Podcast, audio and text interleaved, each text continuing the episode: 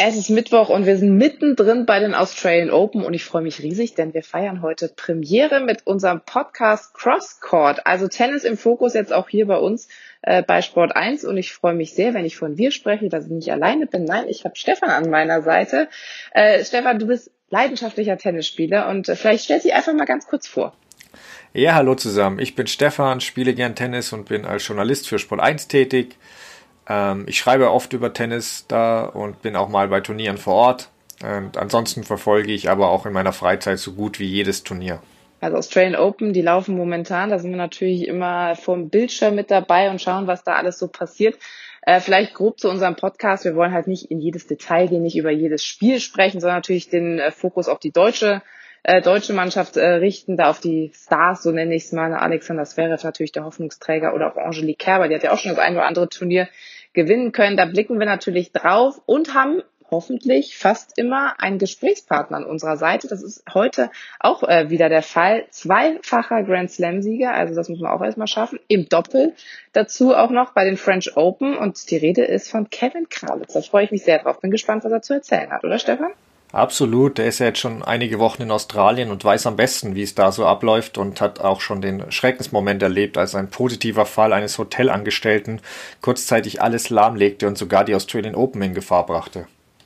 Also mal abwarten, äh, was da alles so rumkommt. Wird natürlich auch bei den Australian Open äh, mit dabei sein, wenn auch ein bisschen anders als sonst. Also Andreas Mies, das sei schon mal vorneweg gesagt, äh, ja nicht mit dabei, ist ja verletzungsbedingt raus. Also mal gucken, was er uns zu berichten hat, wie es da in Australien so zur Sache geht. Ja, Stefan, wenn wir jetzt so gucken, äh, ein bisschen was ist ja schon passiert bei den Australian Open, auch aus deutscher Sicht einiges schon passiert, auch einiges Negatives, wobei man erstmal sagen muss, Alexander Zverev, äh, den ich gerade schon als Hoffnungsträger so angetitelt habe, der ist zumindest mit, noch mit dabei und hat die zweite Runde erreicht, ne? Ja, genau. Also Zverev ähm, hat die zweite Runde erreicht. Es war ein bisschen mühsam, wie so oft bei ihm zum Anfang. Ähm, ersten Satz verloren, zweiten Satz auch wieder nach Break 4 in den Tiebreak immer wieder Unkonzentriertheiten gezeigt. Ähm, am Ende, wie gesagt, durchgekommen ist die Hauptsache. Man muss halt bei ihm schon langfristig denken und er verschenkt halt gern vorne unnötig Energie, die er dann später brauchen könnte. Also gerade wenn es dann gegen einen Djokovic oder so geht.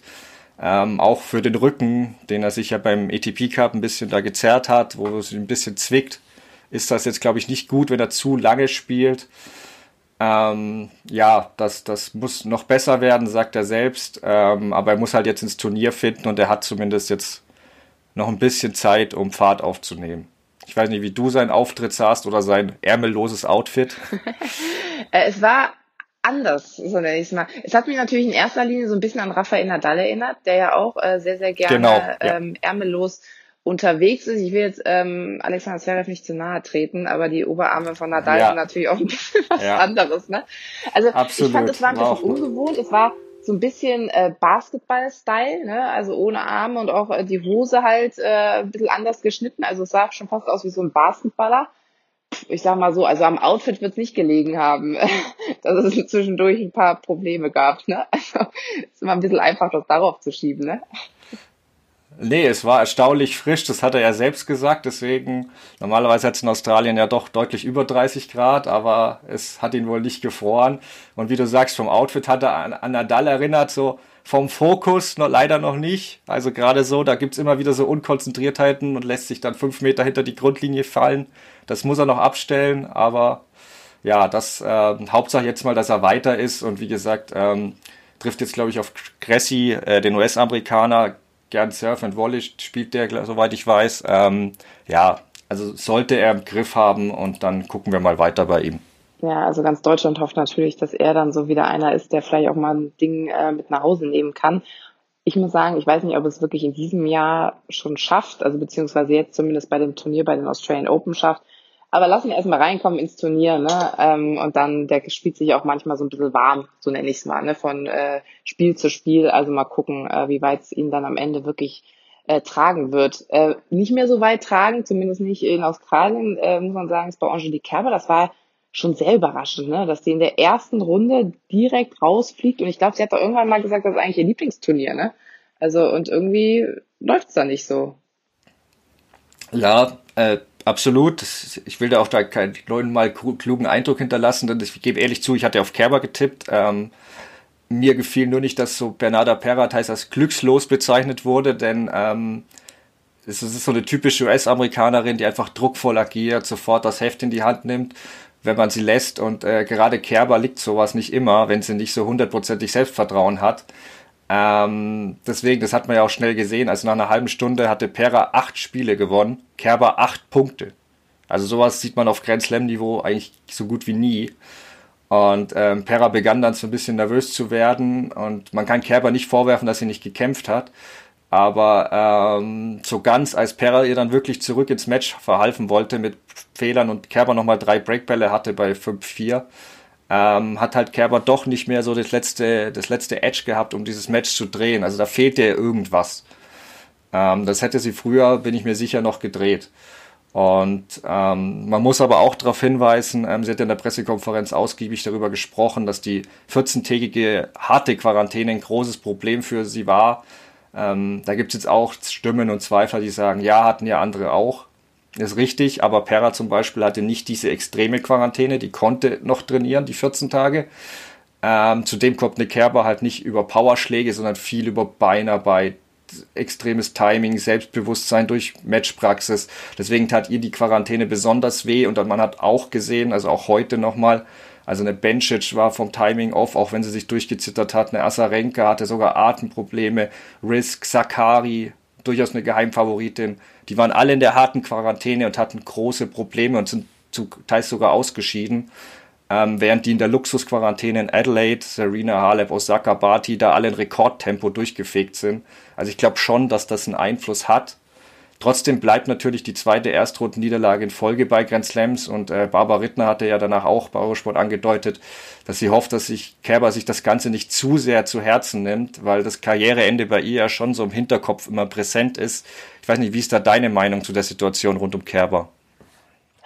Also ich fände es total traurig eigentlich, wenn sie jetzt irgendwie äh, schon sagen würde, es wird nichts mehr, ich habe das Gefühl, ich komme nicht mehr zu meiner Form, ähm, ich komme nicht mehr an das ran, wo ich vielleicht mal war. Ich fände es unfassbar schade. Ähm, ich schaue ihr eigentlich total gerne zu ähm, beim Spielen.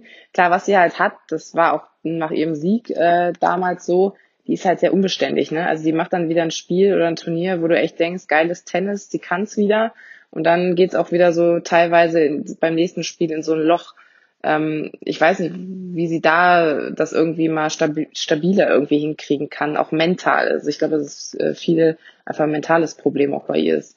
Und äh, klar mit der Quarantäne, das kann ich verstehen, das ist bestimmt auch äh, schlecht, aber wie du gesagt hast, das war jetzt auch nicht nur sie, die das betrifft, ne? Das, da mussten andere auch mit umgehen und manche haben es auch besser geschafft, ne?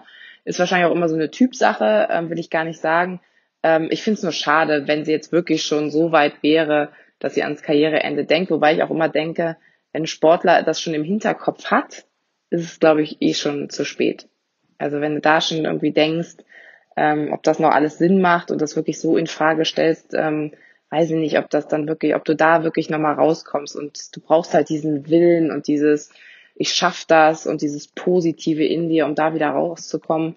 Ha, weiß ich nicht. Also ich würde es mir echt wünschen für sie, ich würde es mir wünschen für den deutschen Tennissport, ähm, weil sie ja schon so das Aushängeschild in den letzten Jahren war einfach und ähm, die Leute auch wieder begeistert hat für den Tennissport.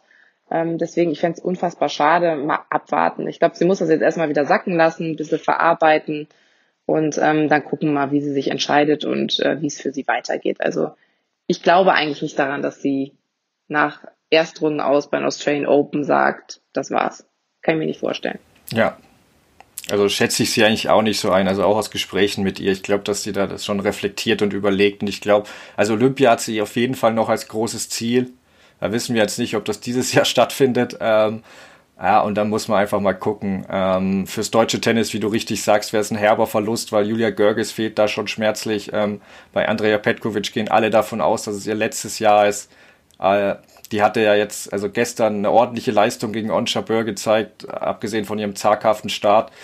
Aber klar, da wird es jetzt auch nicht mehr die ganz großen Ausschläge nach oben wahrscheinlich geben. Laura Siegemund kann eventuell mal auf Sand überraschen. Ich meine, Mona Bartel war jetzt die positive Überraschung. Die hat sich in die zweite Runde gekämpft. Aber die plagen halt oft Verletzungsprobleme. Und aber dahinter wird's halt echt richtig, richtig dünn. Wir haben zwar ein paar Nachwuchs, äh, hoffnungsvolle Nachwuchsspieler, aber es sind halt alles noch Teenager und alle noch nicht so weit, um da in die Fußstapfen dieser goldenen Generation zu treten.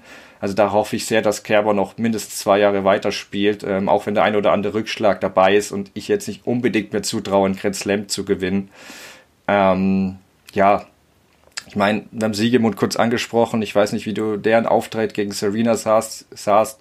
Die war ja sehr selbstkritisch. Ähm, danach auch, ja, gegen Serena ist es natürlich schwer, aber ich konnte zwei Bälle ins Feld spielen, keine zwei Bälle ins Feld spielen. Ähm, das war natürlich schwierig, aber sie hat natürlich jetzt zumindest noch zwei andere Wettbewerbe, bei denen sie glänzen will. Genau, zum Beispiel im Mixed, äh, da bin ich auch sehr gespannt, äh, wie sie sich da präsentieren wird. Ich bin ja großer Laura Siegemund-Fan, ich finde die immer sehr, sehr cool. Die sagt immer das, was sie denkt, ähm, ist so, wie sie ist, einfach sehr ja. authentisch.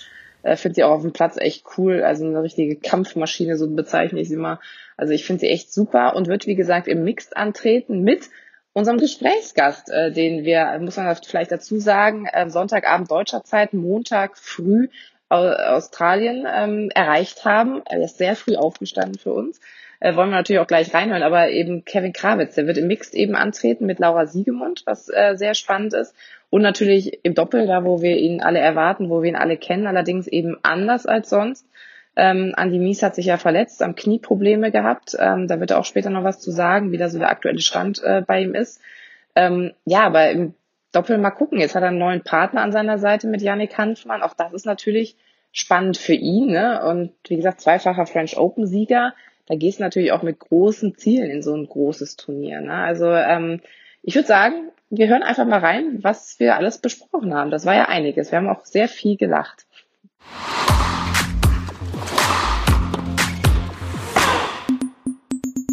Kevin, es dauert nicht mehr lang, dann starten die Australian Open für dich. Also heute ist ja sozusagen bei dir Montagmorgen, heißt es ist nur noch zwei Tage wahrscheinlich, bis du dann das erste äh, Match hast. Erstmal, wie fühlst du dich? Du bist ja jetzt schon einige Zeit in Australien unterwegs, hast viel erlebt äh, bis dahin. Fühlst du dich bereit und fit? Weil es wird ja alles ein bisschen anders für dich sein, ne? In diesem Mal, bei diesem Mal zumindest. Ja, allgemein äh, besondere Situation hier in Australien. Also gefühlt sind wir ja schon seit acht Wochen hier.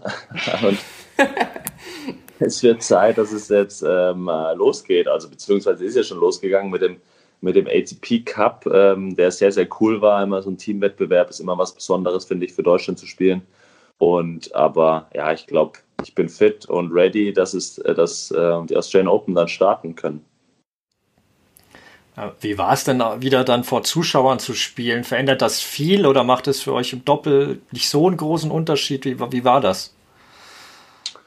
Ja, also ich meine, es ist immer was Besonderes, äh, Rod Laver Arena zu spielen. Also ist jetzt auch nicht so, so oft, dass, dass, man, dass man da die Chance bekommt. Also und dann noch mit Zuschauern ist natürlich klar, ist ja egal, ob jetzt 100 oder, oder 5000 drin sind. Also das, das ist immer viel, viel besser, wenn, wenn man vor leeren Zuschauern Rängen spielen muss. Klar, was man in den vergangenen Wochen auch öfter gemacht hat ist es natürlich deutlich besser, wenn man mit Zuschauern spielen kann und ähm, dass da irgendwie eine Reaktion von den Fans kommt, wenn man einen guten Ballwechsel spielt, ähm, ist natürlich schon besonders, ja. Wie zufrieden wart ihr am Ende, was das Sportliche angeht beim ATP Cup?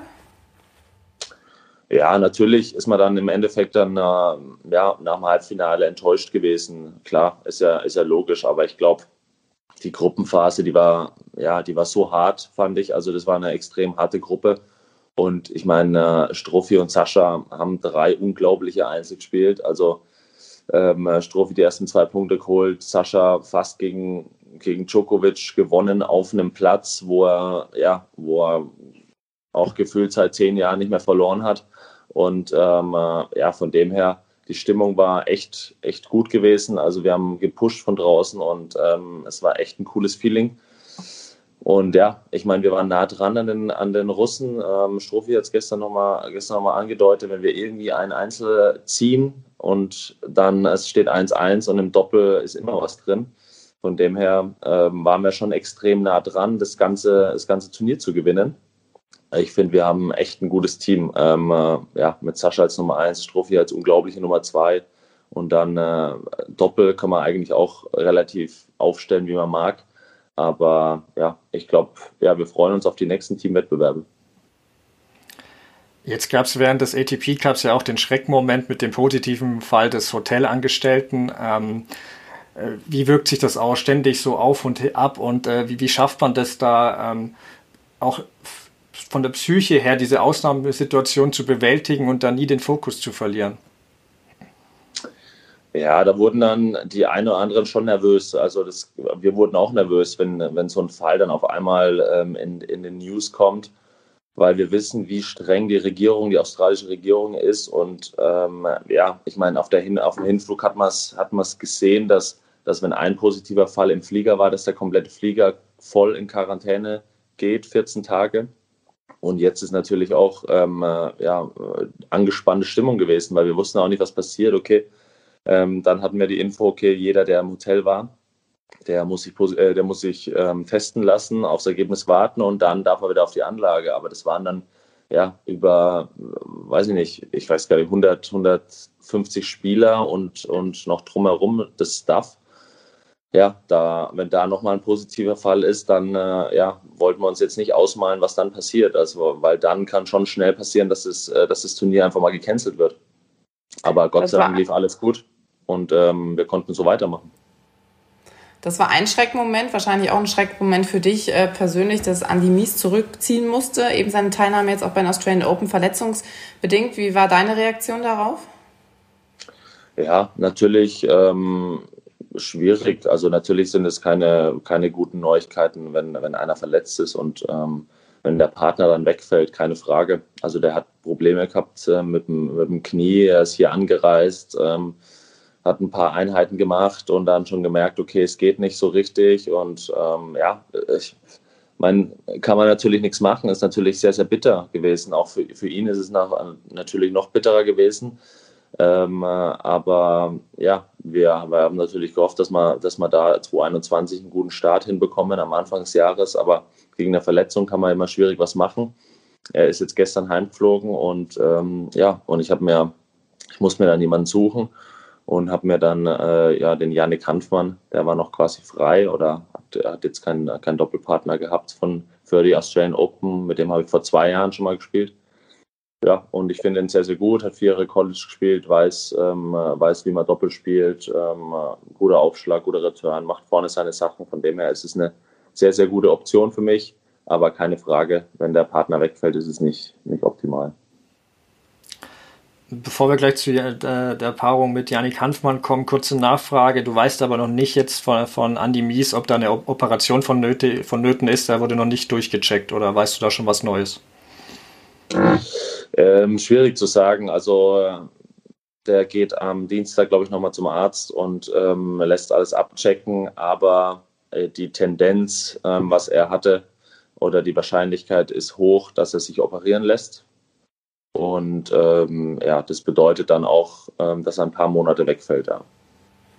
Das ist schon sehr, sehr bitter. Für dich natürlich, aber natürlich auch für ihn drücken wir die Daumen, dass es vielleicht nicht der Fall ist und äh, dass er schnell äh, wieder fit ist. Jetzt Yannick Hanfmann, äh, du hast eben schon gesagt, du hast schon mal mit ihm zusammengespielt. Ähm, trotzdem stelle ich mir das gar nicht so leicht vor. Also ich weiß nicht, habt ihr schon trainieren können? Ist er überhaupt schon da? Wie läuft das jetzt ab, die nächsten Tage? Ähm, ja, also wir haben ja in der in der, in der Tennis Base in Oberhaching. Äh, da trainiere ich ja auch in dem Bundesstützpunkt und da ist er ja auch. Also da haben wir sowieso in der Vorbereitung schon das ein oder andere Mal zusammen trainiert. Also wir kennen uns sehr, sehr gut. Ja, er ist auch länger da, hat jetzt das Vorbereitungsturnier gespielt. Er spielt, glaube ich, morgen erste Runde, also Dienstag erste Runde spielt er, Einzel. Ähm, äh, gegen Rublev, auch nicht so eine leichte Auslosung. Ähm, äh, und ja, und, und hier und da, jetzt haben wir jetzt nochmal, glaube ich, hier in Australien haben wir jetzt erst zwei Einheiten machen können, auch ja, weil natürlich viel los war mit dem ATP Cup und, und er hat sein eigenes Turnier gespielt. Klar, es ist nicht so einfach. Wir sind, äh, ähm, der Unterschied ist natürlich auch, wir sind nicht gesetzt. Ähm, die Auslosung ist dann allgemein ist dann natürlich schwieriger in den ersten Runden, wenn man nicht, nicht gesetzt ist. Aber ja, ich finde, er ist ja, es gab, gab verschiedene, verschiedene Partner, die in Frage gekommen, gekommen sind und ich finde ihn eigentlich sehr, sehr kompakt, sehr, sehr gut. Und ähm, ich habe mit ihm auch das Gefühl, dass man, ähm, dass man da auch ein gutes Niveau spielen können. Und wenn wir das irgendwie auf dem Platz abrufen können, dann, dann äh, sieht es nicht schlecht aus. Aber klar, jetzt haben wir seit zwei Jahren nicht mehr zusammen gespielt. Das ist natürlich, immer weiß halt nie, wie es dann wieder in die ersten Matches verlaufen. In der zweiten Runde würden ja dann wahrscheinlich Herr Bär, Mahü warten. Da wüsste man dann wahrscheinlich schon eher, wohin die Reise gehen kann. Ähm, Mies und du hatten ja angekündigt, beim Sieg in den recht dreckigen Yara River zu springen. Hast du Andi, äh, Yannick schon gefragt, ob er auch dabei wäre, gegebenenfalls? Ja, muss ich, zwinge ich dazu dann. Zwing ich dazu. Der hat keine andere Wahl. Ja, da mache ich mir keine Sorgen. Ich meine, äh, dann, dann, dann, muss er es machen, ja, klar. Ähm, aber nee, klar, die Auslosung ist natürlich auch mit, der, mit Herr Bermer Hüth. Dann wird der zweite Runde habe ich natürlich auch schon im Augenwinkel gesehen, dass die, dass die dann kommen würden. Ähm, aber wie gesagt, erste Runde ist auch nicht so einfach. Und ja, wie, wie gesagt, wenn man umgesetzt ist, dann, äh, dann ist es natürlich, ist es natürlich von der Auslosung her äh, ein bisschen schwieriger. Du hast die Bedingungen ja schon angesprochen, die recht, wohl recht schnell sind. Ähm, für wen ist, also liegt das euch oder für wen ist das auch ein Vorteil, weil es immer wieder Diskussionen gibt? Ist das für aufschlagstarke Spieler, für returnstarke Spieler? Also gerade auch, wenn ich jetzt auch an euch, aber auch ans Einzel denke, Djokovic, wem liegt das denn so schnelle Bedingungen? Ähm, äh, ja, eine gute Frage. Natürlich liegt es eher den Aufschlagspielern, ne? wenn es so schnell ist. Immer, wenn es schneller, wenn es wärmer ist, dann, dann äh, geht der Ball noch mehr ab oder sind die Bedingungen ja noch schneller. Aber ja, mein Djokovic ähm, äh, liegt es ja anscheinend jetzt ähm, sehr, sehr gut. Also mit dem, mit dem guten Return. Ich meine, habe ich jetzt im ATP Cup nochmal gesehen. Ich meine, wie früh der den Ball sieht und wie gut er den, den, den Return jedes Mal im Schläger hat. Egal, was für ein Aufschlag da kommt, wenn er dran ist, ist der Return drin. Also, ähm, aber ja, grundsätzlich würde ich schon sagen, dass eher so die, die Aufschlagspieler halt, klar, die, die, auch diejenigen, die sich sehr gut bewegen, weil wenn es zügig ist, muss er sich dann noch besser bewegen, noch präziser bewegen, tief unten sein und ähm, ja, äh, kommt darauf an, wer auch gerne ans Netz geht. Ich meine, wenn die Bedingungen schneller sind, dann ist die Tendenz natürlich dann auch mal Surfen Volley zu spielen oder so auch, auch gegeben. Aber ja, ist eh, also ich finde es eh eine besondere Situation, weil manche waren voll in Quarantäne 14 Tage, haben jetzt, klar, haben jetzt eine Woche Zeit gehabt zu trainieren, aber ja, ich weiß nicht, ob das Niveau dann trotzdem so, so auf Top-Level sein wird bei manchen, aber ist ja für, ja, ist natürlich für manche dieselbe Situation, wenn die erste Runde spielen. Du hast Djokovic jetzt schon angesprochen. Siehst du ihn auch so als Favoriten dann beim Einzel? Oder wird es dann doch vielleicht mal Alexander Zverev? Irgendwie ganz Deutschland wartet ja darauf, dass er endlich auch mal einen großen Titel holt. Ähm, was glaubst du, was traust du ihm zu? Ja, also ich meine, ich habe, glaube ich, vom Sascha gegen Djokovic, ich glaube, ich war das, das war mir das beste Match, wo ich live ähm, gesehen habe und so nah dran war ich meine, was der für ein Niveau gespielt hat, da hat man schon außen gedacht, okay, ich weiß nicht, wie der einen Fehler machen soll. Also jetzt Sascha, also der hat den Ball auch im Schläger gehabt, so sauber, so satt und der hat gar keinen Stress gehabt und auch gegen, auch gegen Medvedev, ich meine, da war er satt zum Break 4 gewesen, hat, ich finde, ja, eines der besten Matches gespielt, was er bisher gespielt hat. Und ich glaube, klar, ich meine, wenn das, wenn das so spielt, äh, dann, dann hat man es ja gesehen, dass er einen Djokovic schlagen kann, keine Frage. Ich glaube, Best of Five ist nochmal ein bisschen was anderes. Aber trotzdem, er ist so fit, er kann auch, äh, er kann auch fünf Sätze gehen. Er hat, hat es ja schon oft genug gezeigt. Und ja, das ist, ich, ich finde auch, der kann es auf jeden Fall. Also der kann den Titel holen. Ähm, da bin ich mir sicher. Ist natürlich unglaublich schwierig. Klar, ich meine, der Djokovic hat hier wie oft acht, neun Mal gewonnen der, der, der weiß natürlich, der ist schon durch jede Situation irgendwie durchgegangen, ähm, viel, viel öfter wie, wie der Sascha. Aber ja, keine Frage, der, der kann das auch packen. Kurze Nachfrage wegen, der hat, Sascha hatte ja Rückenschmerzen im Match gegen Medvedev. Hast du da irgendwie, glaubst du, dass das ein Problem ist? Hast du da irgendwas mitgekriegt?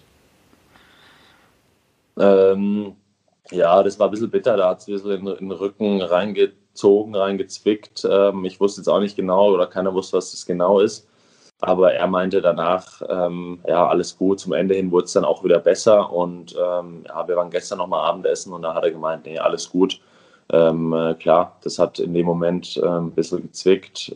Bauch, Rücken, glaube ich. Und er hat gemeint, er kann aber dann heute bei euch morgen voll spielen oder in der Nacht.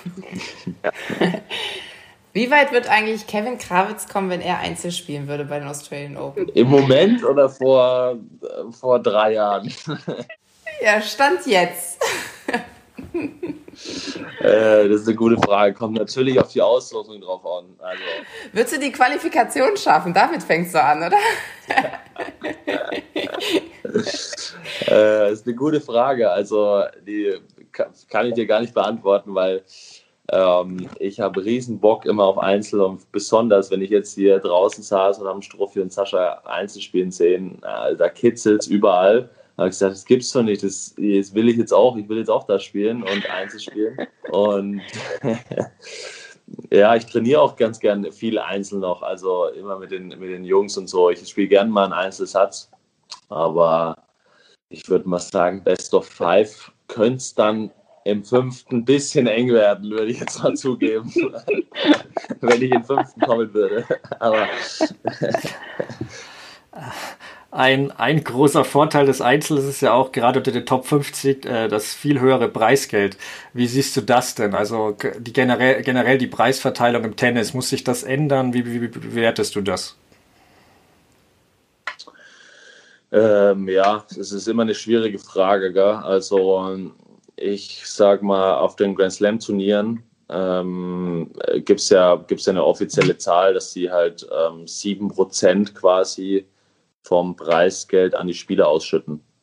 Und ist, ist jetzt nicht so viel. Also man kriegt ähm, sehr, sehr viel Geld, keine Frage. Ähm, jetzt ähm, speziell beim Einzel, auch im Doppel, ähm, kriegt man sehr, sehr viel Geld und ähm, auch für erste Runde verlieren Klar, aber wenn man das mit anderen Sportarten vergleicht, dann äh, ist die Zahl natürlich dann, 7% ist natürlich sehr gering so, ne? Also darüber wird immer diskutiert.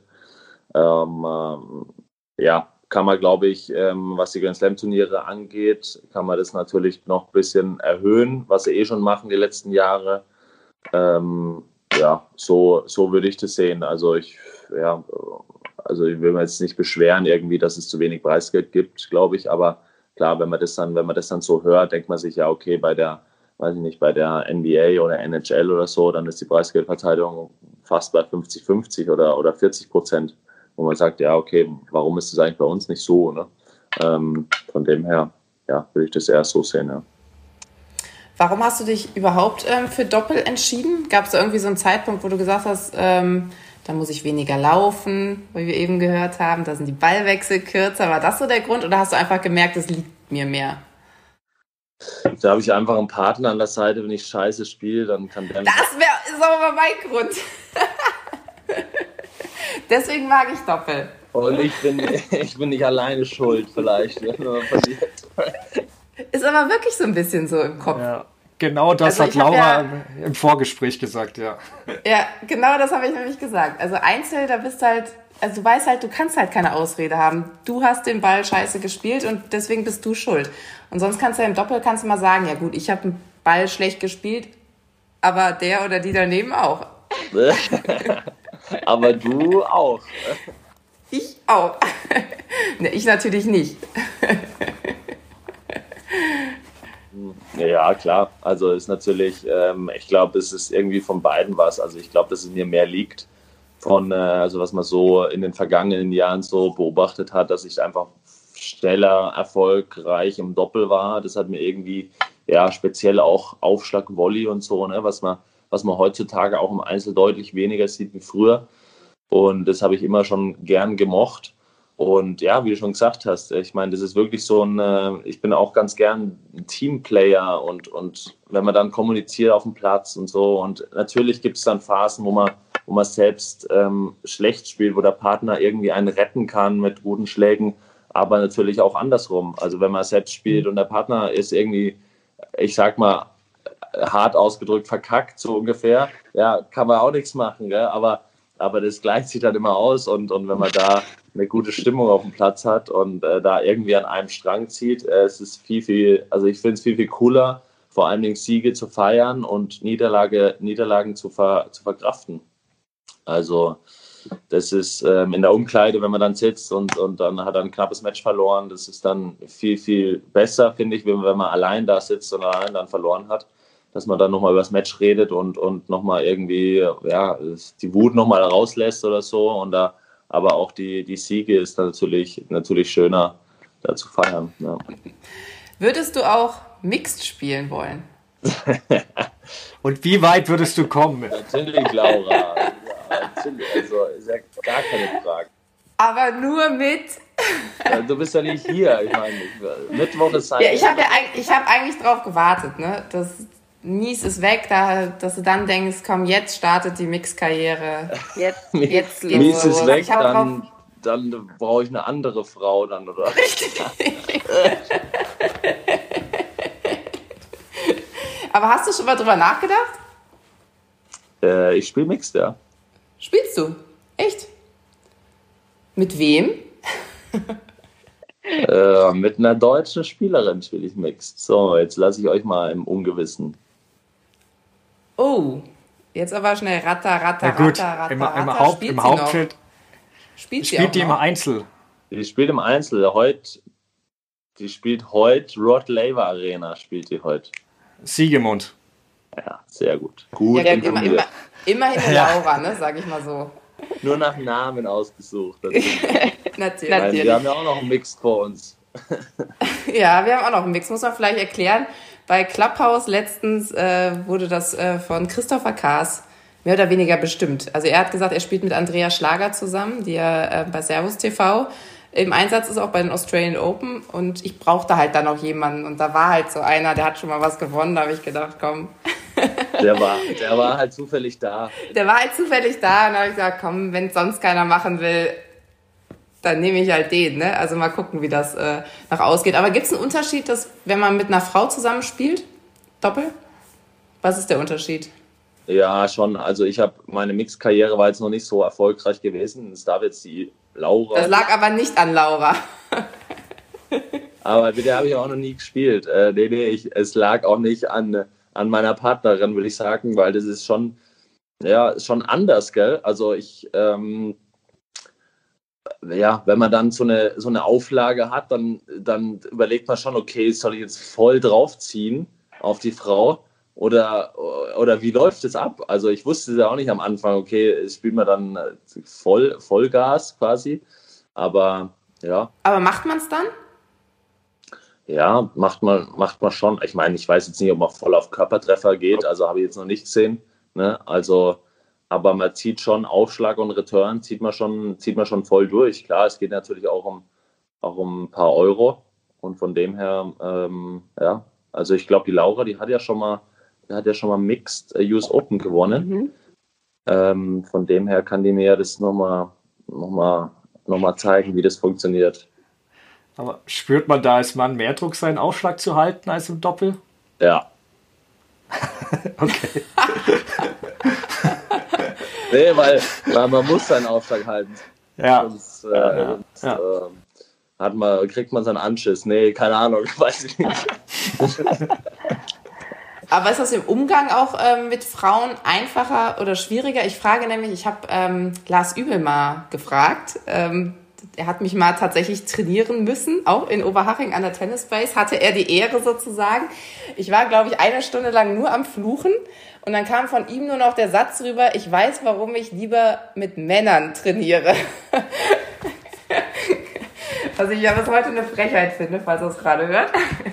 Aber glaubst du, es ist anders oder ist es auch tatsächlich im Doppel anders? Mit, muss man irgendwie, weiß nicht, ihr unterhaltet ja euch untereinander, ist das irgendwie andere Motivation? Muss man, weiß ich, also wobei Laura stelle ich mir jetzt sehr entspannt vor, muss ich sagen, ähm, als Doppelpartnerin, aber. Ja, ich glaube schon, also ähm, äh, es ist schon anders mit der Kombination, würde ich jetzt mal tippen. Also äh, ich weiß nicht, wie, wie weiß ich gar nicht, was ich dazu sagen soll. Ich würde sagen, Männer sind sensibler, oder? der ist sowieso, der ist sowieso.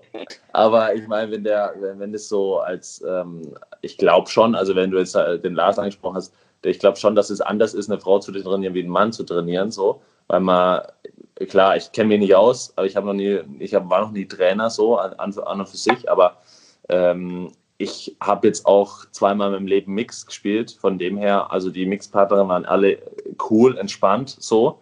Ähm, ähm, aber ich glaube dann, ich meine, wir hatten immer nur ein Match, weil ich meine erste Runde verloren habe, leider.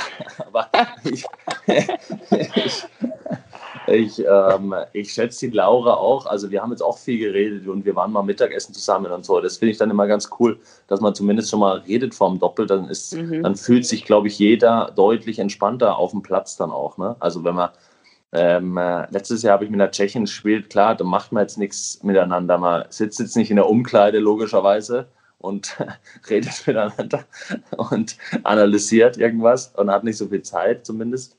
Ähm, ähm, ja, von dem her, ja, deutsche Spielerin Laura ist cool, ist äh, motiviert, ist sehr, sehr griffig, würde ich mal sagen. Also pusht ziemlich viel.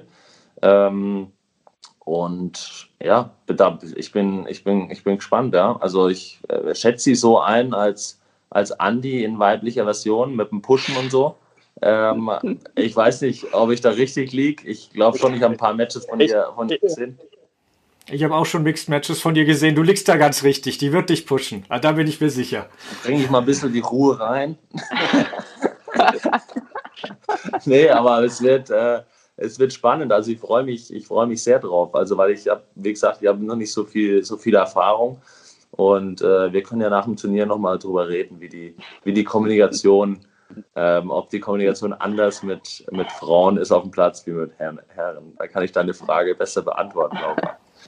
Und generell die Ziele für dieses Jahr, habt ihr da irgendwas, also es liegt vielleicht jetzt auf Eis wegen der Verletzung von Andi Mies, aber habt ihr irgendwie Olympia euch rausgepickt, falls es stattfindet oder wie waren da so die Zielsetzungen? Ja, auf jeden Fall. Auf jeden Fall äh, die Olympischen Spiele ähm, ist natürlich äh, das größte Ziel dieses Jahr. Ja, jetzt müssen wir abwarten, wie du schon gesagt hast, mit, mit Andis Verletzung, äh, was, da, was da rauskommt. Ähm, ja, wenn der jetzt äh, mehrere Monate, wenn jetzt Olympia wackelt, äh, dann äh, ja, muss ich den Strophi verpflichten für Olympia. Apropos Jan-Lennart Struff, ich glaube, du hast es eben erzählt ähm, im Vorgespräch, ähm, ihr teilt euch momentan ein Apartment. Schläft er noch? Der muss doch eigentlich auch bald mal raus da, oder? Also bei euch ist 8 Uhr morgens, mittlerweile halb neun. Ja, ich habe schon eine Stimme gehört ähm, aus seinem Zimmer. Also der ist schon wach, glaube ich. Ja, weiß nicht, aber Wer kocht bei euch? Ähm, bis jetzt ähm, jeden Der Tag immer abwechseln? oh. Nein. Nein, natürlich nicht. Es war eine schöne Vorstellung. es war eine schöne Vorstellung.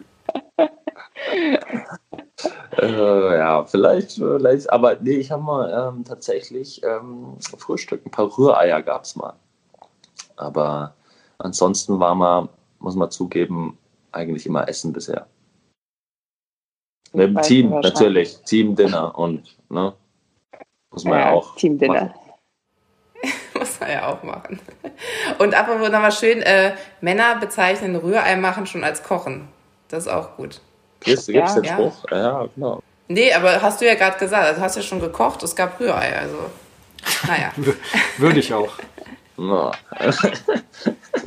Hat mal irgendwas in der Küche gemacht, also. Ja. ja. Immerhin. Aber ich sag schon mal von unserer Sicht aus, vielen, vielen Dank, dass du die Zeit genommen hast. Wir drücken natürlich fest die Daumen, ähm, werden am Bildschirm das alles äh, verfolgen und mal gucken, wie weit es dann äh, wirklich am Ende geht. Aber auf jeden Fall viel, viel Glück. Und danke fürs Zeitnehmen.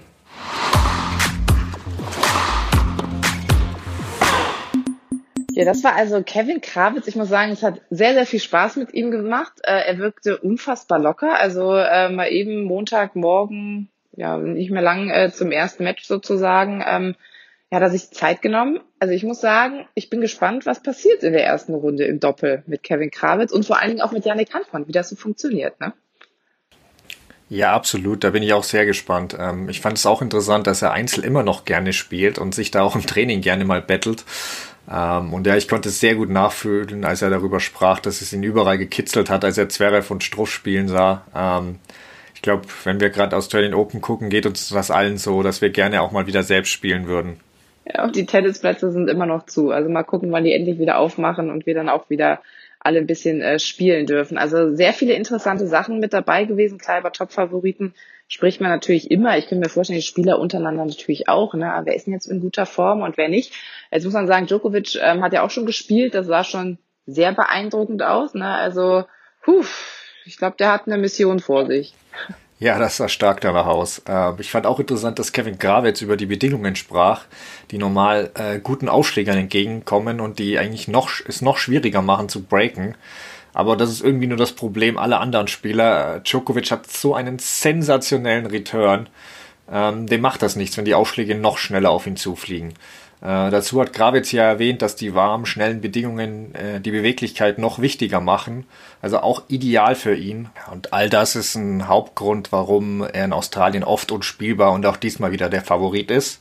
Wenngleich aber gerade Team und Medvedev, ja, eventuell auch Zverev, wenn der Rücken hält, näher dran sind als noch vor zwei, drei Jahren. Also wie schätzt du denn die Lage um die Favoriten ein? Ja, also Team ist für mich auf jeden Fall ein Favorit, muss ich sagen. Also ich bin echt gespannt, wie der sich noch äh, weiter präsentieren wird. Und ich muss sagen, du hast ihn gerade auch schon angesprochen, mit Vedev. Also es ist schon echt äh, erstaunlich. Ich glaube, der hat jetzt 15 Spiele in Folge gewonnen. Äh, und das eben nicht nur gegen unterklassige äh, Kandidaten, muss man noch dazu sagen. Ne? Also ne, das, da kann natürlich jetzt jeder sagen, ja, gegen leichte Gegner. Nee, war nicht so. Ich glaube sogar zehn Matches gegen äh, richtig gute, die hoch äh, in der Weltrangliste sind. Ja, genau. Er hat sogar zehn Siege gegen Top-10-Spieler in Folge. Das ist überragend. Zverevs Bestwert in der Karriere liegt bei vier in Folge, Teams bei drei. Also der Medvedev ist echt brandgefährlich. Das sehe ich genauso wie du.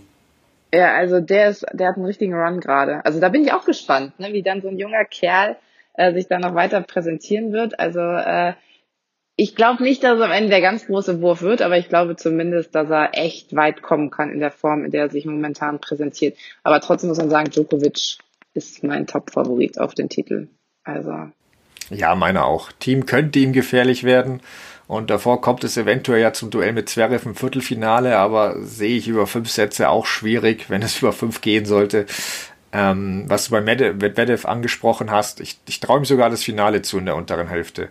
Da ist doch Rublev natürlich, der sehr stark in, äh, in Form ist und Tsitsipas und natürlich auch Nadal, über den haben wir noch gar nicht gesprochen, aber den darf man auch nie abschreiben. Mir macht dann nur seine Rücken noch Sorgen, ähm, wenngleich er in der ersten Runde jetzt ganz gut aussah. Aber man sah schon, dass ihm etwas Matchpraxis fehlte und man muss gucken, wie sich die Rückenprobleme unter hoher Belastung entwickeln. Also da fände ich es noch etwas zu früh zu sagen, ob der schon ein echter Favorit auf den Titel ist. Ja, aber mal gucken, wer am Ende den großen Wurf macht. Fest steht, das war unsere erste Folge von Crosscourt. Hat richtig viel Spaß gemacht, Stefan. Und das Gute ist, gute Nachrichten verbreiten sich immer ganz schnell. Deswegen nächste Woche Mittwoch gibt's die nächste Folge. Dann sind wir in der zweiten Woche der Australian Open. Dann wissen wir alle schon wieder ein bisschen mehr, wer da überhaupt noch mit im Rennen mit dabei ist. Und ähm, da bin ich gespannt, was wir dann Schönes zu erzählen haben. Also freue ich mich auf jeden Fall schon mal drauf. Danke dir, Stefan. Hat Spaß gemacht. Gerne, mir auch.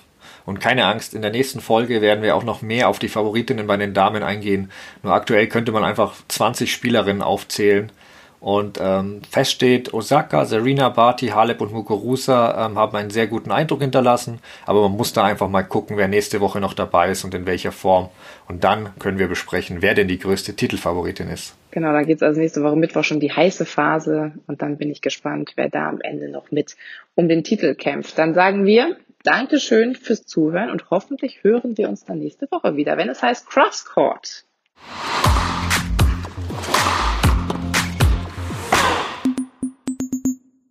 Wie viele Kaffees waren es heute schon? Kaffee spielt im Leben vieler eine sehr große Rolle. Und das nicht nur zu Hause oder im Café, sondern auch am Arbeitsplatz. Dafür gibt es Lavazza Professional. Kaffee am Arbeitsplatz, der genauso lecker schmeckt wie in eurem Lieblingscafé. Die perfekte Kaffeelösung für jede Art von Unternehmen. Klein, mittel, groß. Ihr habt auf jeden Fall einen Kaffee, der schmeckt. Die richtige Motivation für eure Arbeitstage. Alle Infos zu Lavazza Professional findet ihr auf lavazzapro.de mit allen Kaffeelösungen für euer Büro. Ich habe mich natürlich schockverliebt, weil die war wirklich ganz, ganz klein. So begann die Mensch-Hund-Beziehung zwischen Christina und Tierschutzhund Frieda. Und wie es danach, nach dem ersten Moment der Verliebtheit, so weiterging und welche Klippen es danach zu umschiffen galt, das hört ihr in der neuen Ausgabe von Iswas Dog, dem Podcast für harmonische Mensch-Hund-Beziehungen. Iswas Dog? Mit Malte Asmus. Überall, wo es Podcasts gibt.